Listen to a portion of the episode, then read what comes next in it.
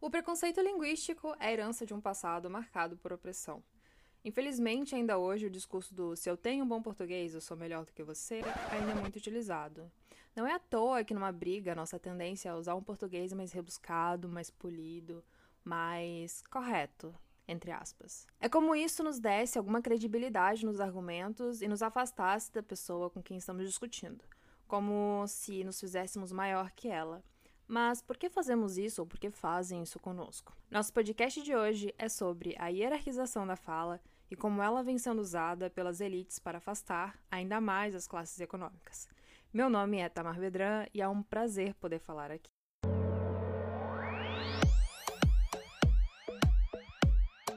Você está ouvindo o podcast do Discursos Pedestres, com Tamar Bedran e André Severino.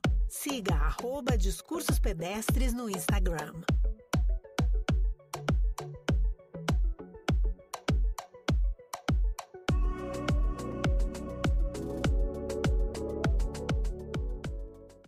Senti a necessidade de trazer o assunto para cá, porque infelizmente ele só é tratado em perfis voltados para vestibular. Como o assunto é extremamente social, acredito que contemple muito o que tentamos trazer aqui no Discursos Pedestres, que é a pluralidade de conhecimentos e a quebra de preconceitos em geral. Então vamos lá. Uh, primeiro eu preciso de um contexto histórico. O que, que rolou? Mesmo antes da chegada dos portugueses, o Brasil já era um país multilingüe, e estima-se que os nativos falassem 1.175 línguas. Só que então, com a chegada dos portugueses, o português foi imposto a todos. O português foi uma imposição. Então, em 1757, um decreto do Marquês de Pombal proibiu toda língua que não fosse português. Isso visava unir o território. Eu imagino esse decreto como sendo a primeira opressão legal sofrida pelos nativos. Enfim, com a finalidade de conseguir mais poder, Portugal se usou de poder. Hoje esse número foi reduzido para 250 e sim, acredite você, o Brasil tem 250 línguas faladas aqui.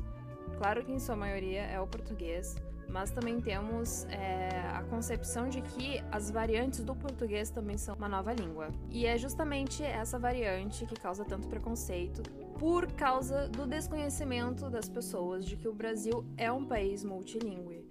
A gente tem a língua do Nordeste, a gente tem a língua daqui do Rio Grande do Sul, a gente tem a língua do Rio de Janeiro. E são línguas, são idiomas, são sotaques diferentes, né? A gente se faz entender.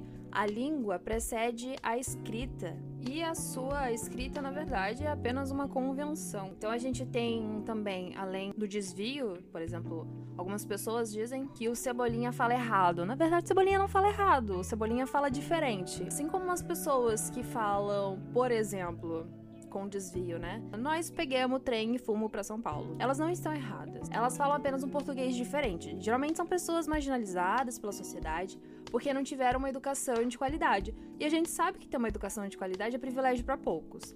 E é muito triste a gente refletir sobre a condição dessas pessoas e ainda sabemos que elas são afastadas, digamos assim, ainda mais da sociedade por conta do preconceito, de um preconceito descabido, que é o preconceito linguístico. E saiba você ou não, mas só porque alguém fala um português diferente do seu não significa que a pessoa esteja errada. Ah, vá! É sério. Nós temos o conceito de adequado e não adequado para falar sobre isso, certo? Você mesmo já deve ter feito uma adequação e nem ter percebido. Por exemplo, se você vai falar algo para sua mãe, quando você vai falar essa mesma coisa para um amigo seu. Você usa tons diferentes, falas diferentes, às vezes gíria, às vezes retira gíria. Oi, tia, boa noite. É, aqui é o amigo do, do Lucas. É, tem como a senhora tá liberando para ele sair com a gente hoje? Porque hoje vai ser muito legal mesmo, a gente vai curtir bastante. É, vamos estar tomando o nosso suco de morango mesmo e e sabe, né, ouvindo aquela música legal, aquele, aquela batida envolvente, mas fica tranquila que logo logo ele estará de volta na sua casa. Mas voltamos a falar sobre o que aconteceu historicamente. Algo semelhante aconteceu com as línguas africanas. Pelos três séculos em que a escravidão era ok no Brasil, 4 milhões de africanos que falavam 200 línguas diferentes, incluindo o Yorubá, por exemplo, foram proibidos de falar a sua língua. O objetivo disso era o quê? Era que eles enfraquecessem os laços familiares. E assim, como a comunicação era impedida, os colonizadores e escravocratas evitavam rebeliões. Então nós temos novamente uma tomada de poder. As pessoas se usam de poder para continuar no poder. A fala, ela representa a voz no sentido amplo. Bom, e qual o resultado disso hoje? Hoje a maioria da população desconhece e desconhece a enorme diversidade linguística e o que gera preconceito, né? Na obra Preconceito Linguístico do Marcos Banho, uh, o que nos é exposto é que a utilização da língua por parte das elites econômicas, políticas e intelectuais é feita como forma de dominação, assim como feitos pelos portugueses naquela época. Então, a língua é usada como opressão àqueles que não fazem parte desse pequeno núcleo, que, como eu falei, é de privilégio para poucos. Isso visa manter a dominação, que foi os escravocratas fizeram com os negros que vieram da África. E com isso eles mantêm a estratificação, a segregação, a separação das classes. O que, que eles fazem? Hum? O que, que eles usam?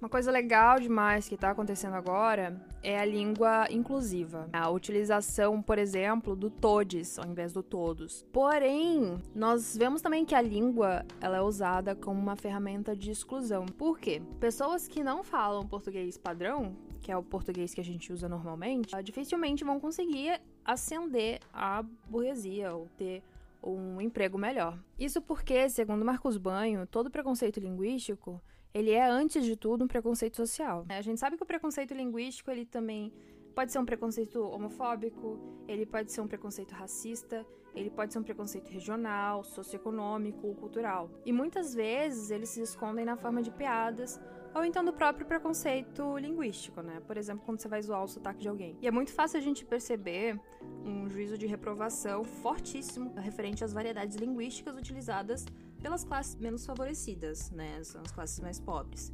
Então, a gente vive em um país em que a pessoa que tem acesso a uma educação de qualidade e dominar uma norma padrão são é, é privilegiada, né? E volto a lembrar que pessoas que têm privilégio de conseguir dominar a forma padrão ou então mais ainda a forma culta, né, aquela toda rebuscada, todavia, entretanto, tererê, tererê, tererê, é, é um privilégio para pouquíssimos, né? Então, nesse sentido, é notório que as pessoas com um desvio maior do padrão, elas nitidamente vieram de lugares historicamente desfavorecidos, economicamente falando. São pessoas que vivem à margem da população, então elas são também marginalizadas culturalmente. No quesito sotaque, a gente fez uma pergunta lá no Instagram questionando se algum de vocês já havia passado por alguma situação de preconceito linguístico. Em resposta à pergunta, nosso seguidor William Ribeiro relatou que, numa abordagem policial violenta, seu sotaque paulista foi ridicularizado pela polícia carioca. Gente, pelo amor de Deus, qual a necessidade, entendeu? Ainda mais numa abordagem, você vai lá e zoa o sotaque. Nitidamente um abuso de poder, de autoridade e babaquice. E se por acaso você é policial e fizer esse tipo de coisa, tudo bem você me cancelar. Para mim vai ser uma honra.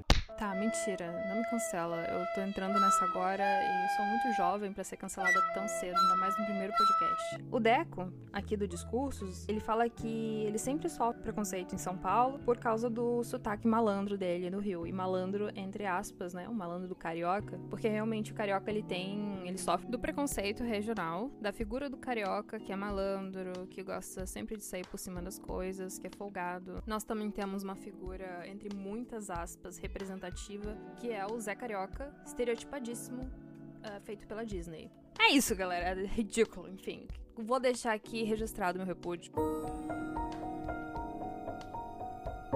Já a nossa seguidora Karen falou que sofreu preconceitos por seu sotaque mineiro e por falar gírias. E por causa dessa diferença de sotaque, criam-se personagens. E é muito interessante a gente notar como esses personagens são representados ou têm sua representatividade no meio cômico em stand-ups aqui no Brasil. Quando, por exemplo, o humorista se fantasia de uma mulher dona de casa que pega ônibus e ela fala errado. E o jeito dela falar errado, o fato dela falar daquela forma é motivo de piada. Mas então, é piada? Tem graça? Não tem, gente. Fiz algumas outras pesquisas e não fui muito longe até achar o vídeo de um português de Portugal que se desafiou a falar português do Brasil por todo o dia. E daí ele gravou o dia inteiro dele, uh, ele usando o sotaque carioca e sendo malandro. Inclusive, ele fala: faça um vídeo falando um português do Brasil, falando igual um moleque da quebrada. Moleque da quebrada. Dependendo de onde você fala, você utiliza o termo moleque da quebrada, ou então só moleque. Por exemplo, aqui no sul, se você chega e fala pra uma criança que ela é um moleque, você leva um tapa do pai ou da mãe da criança. Isso aqui no sul é inadmissível, é um termo pejorativo. Então, eu já fiquei ofendida aí no início do vídeo. Seguindo o vídeo, uh, e eu sou masoquista o suficiente para ver até o final, deu para ver que o vídeo deu aval para uma enxurrada de falas preconceituosas, né, nos comentários, como se o português fosse resumido a uma fala carioca e que todo carioca fosse malandro da quebrada, entre muitas aspas. Uma youtuber portuguesa chamada Yolanda Tati, ao abordar esse tema, ela problematiza esse repertório que é usado com frequência no país. Na ocasião, ela falava de portuguesas que faziam sotaques cariocas na hora de cantar algum cara. Então, sobre isso, ela fala, abre aspas, ao proceder desta forma, na tentativa de superar sua timidez, está nada mais nada menos do que utilizando da cultura de terceiros para sua autopromoção, de forma a poder ridicularizar e ofender a outros. O que essa pessoa está fazendo, na realidade, é dizendo que as mulheres brasileiras são, além de divertidas, promíscuas, atrevidas, disponíveis e provocantes. Fecha aspas. Cirúrgica, né, gente? Cirúrgica, maravilhosa. Na semana passada, a ex-BBB Isabela, ela é nordestina e sofreu ataques xenofóbicos no Instagram. Tipo, tinha alguns comentários que criticavam o sotaque dela, falando horrível, ou então que pediam pra ela procurar um, uma fonoaudióloga, porque ela mora agora em São Paulo, e veja bem, o sotaque nordestino seria algum tipo de patologia que a guria teria, né? Patético. Então, um outro comentário ainda dizia: tão linda, mas o sotaquezinho. Esse comentário deveria ser tão relevante em significado quanto. O meu time perdeu, mas pena que o cachorro do vizinho uiva pra lua cheia. Entende? São comparações completamente desconexas e sem sentido. A única diferença é que um carrega muita ignorância e preconceito. Inclusive, a jornalista também é, pernambucana, Ademara, com muito humor, ela fez um vídeo em que uma sulista entrevista uma cientista pernambucana. E o humor se faz do uso do preconceito uh, e da desinformação que nós, sulistas, temos do resto do Brasil. Então ela se utiliza do preconceito para fazer um humor da pessoa que faz o preconceito. Eu achei genial. Então, assim, para falar de preconceito linguístico, eu tenho local de fala. Já fiz preconceito com outras pessoas, mas eu me perdoo porque eu não sabia o que eu sei hoje. Até porque o meu português, ele é, ele oscila horrores. Eu tenho muitos sotaques, eu nem sempre conjugo verbo, eu nem sempre uh, faço flexão de número, porque eu entendo que tudo bem usar dependendo de onde eu for usar. Se vocês forem ver, eu uso o porta, eu uso porta, ou às vezes eu uso porta. Então, assim, é, não sei por que varia tanto, é inconsciente, mas às vezes eu noto que quando tô com muita raiva, um sotaque prevalece. E eu não vou falar qual. Descubra. Mistérios. Bom, eu tenho uma experiência de quando eu era criança, eu ainda não tinha 8 anos, e a minha família e eu viemos para cá, para Porto Alegre, e nos primeiros dias, assim, foi bem, bem complicado, porque as pessoas notavam ali nas primeiras palavras, então Ainda hoje a gente escuta, você não é daqui, né? Se você é gaúcho e quiser me cancelar porque eu imito sotaque, eu tô aqui há 20 anos, eu posso. Mas então, meu sotaque nunca foi uma coisa constante, assim. É, eu tenho uma mãe belemense, um pai carioca, e na época eu tinha vindo de Rio Branco, Acre. Então era essas misturas dos três sotaques numa criança, numa pobre criança com déficit de atenção. Gente, foi horrível. E ainda hoje essa mistura tá bem, tá bem carregada. Sotaques fortíssimos. E daí eu sofri com um grande estranhamento nos primeiros anos escolares, né? Porque eu lembro de ter que ficar me explicando com frequência quando não me fazia entender. Né? Fosse pelo sotaque, fosse pelo nome diferente dos mesmos objetos. Então, eu lembro que no dia do meu aniversário, a professora me colocou na frente da turma pra galera cantar parabéns para mim E eu acho que esse é o maior trauma que eu carrego, assim. Então, de por favor, não cantem parabéns para mim no dia do meu aniversário. Acontece que eu fingi que sabia as músicas. E aqui no Rio Grande do Sul é muito comum a galera cantar Parabéns da Xuxa o parabéns convencional, parabéns gaúcho e tem um parabéns de telemensagem também. Cantaram todos esses para mim ali na frente e eu fingi que sabia, eu ficava mexendo a boca. Por que que eu fiz isso? Eu não sabia cantar nenhuma, mas eu mexia a boca fingindo, sabe, que eu sabia, porque eu não queria, atenção, que descobrissem que eu não pertencia àquele lugar. Então, para mais de oito anos, né, apenas os falantes da língua gaúcha podiam transitar livremente por aí e agir naturalmente como dominantes e possuidores da coisa toda. Eu era a intrusa disfarçada que lutava para não ser percebida. Nunca me senti pertencente naquela época. Eu achava sempre que, bom, eu era a pessoa de outro lugar que estava passando um tempo aqui, sabe? Foi bem tenso.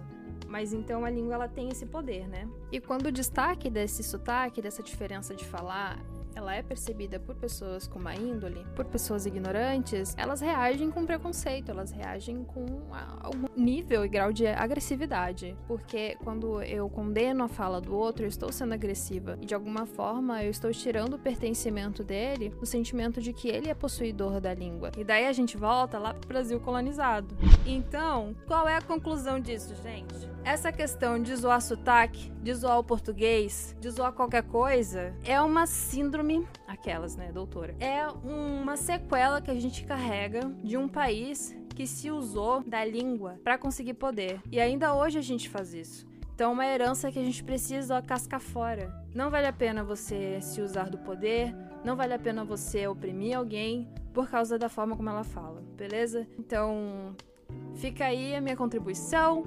Eu espero muito, muito, muito que vocês tenham gostado desse tema. Sugiram temas pra gente e até a próxima. Beijo!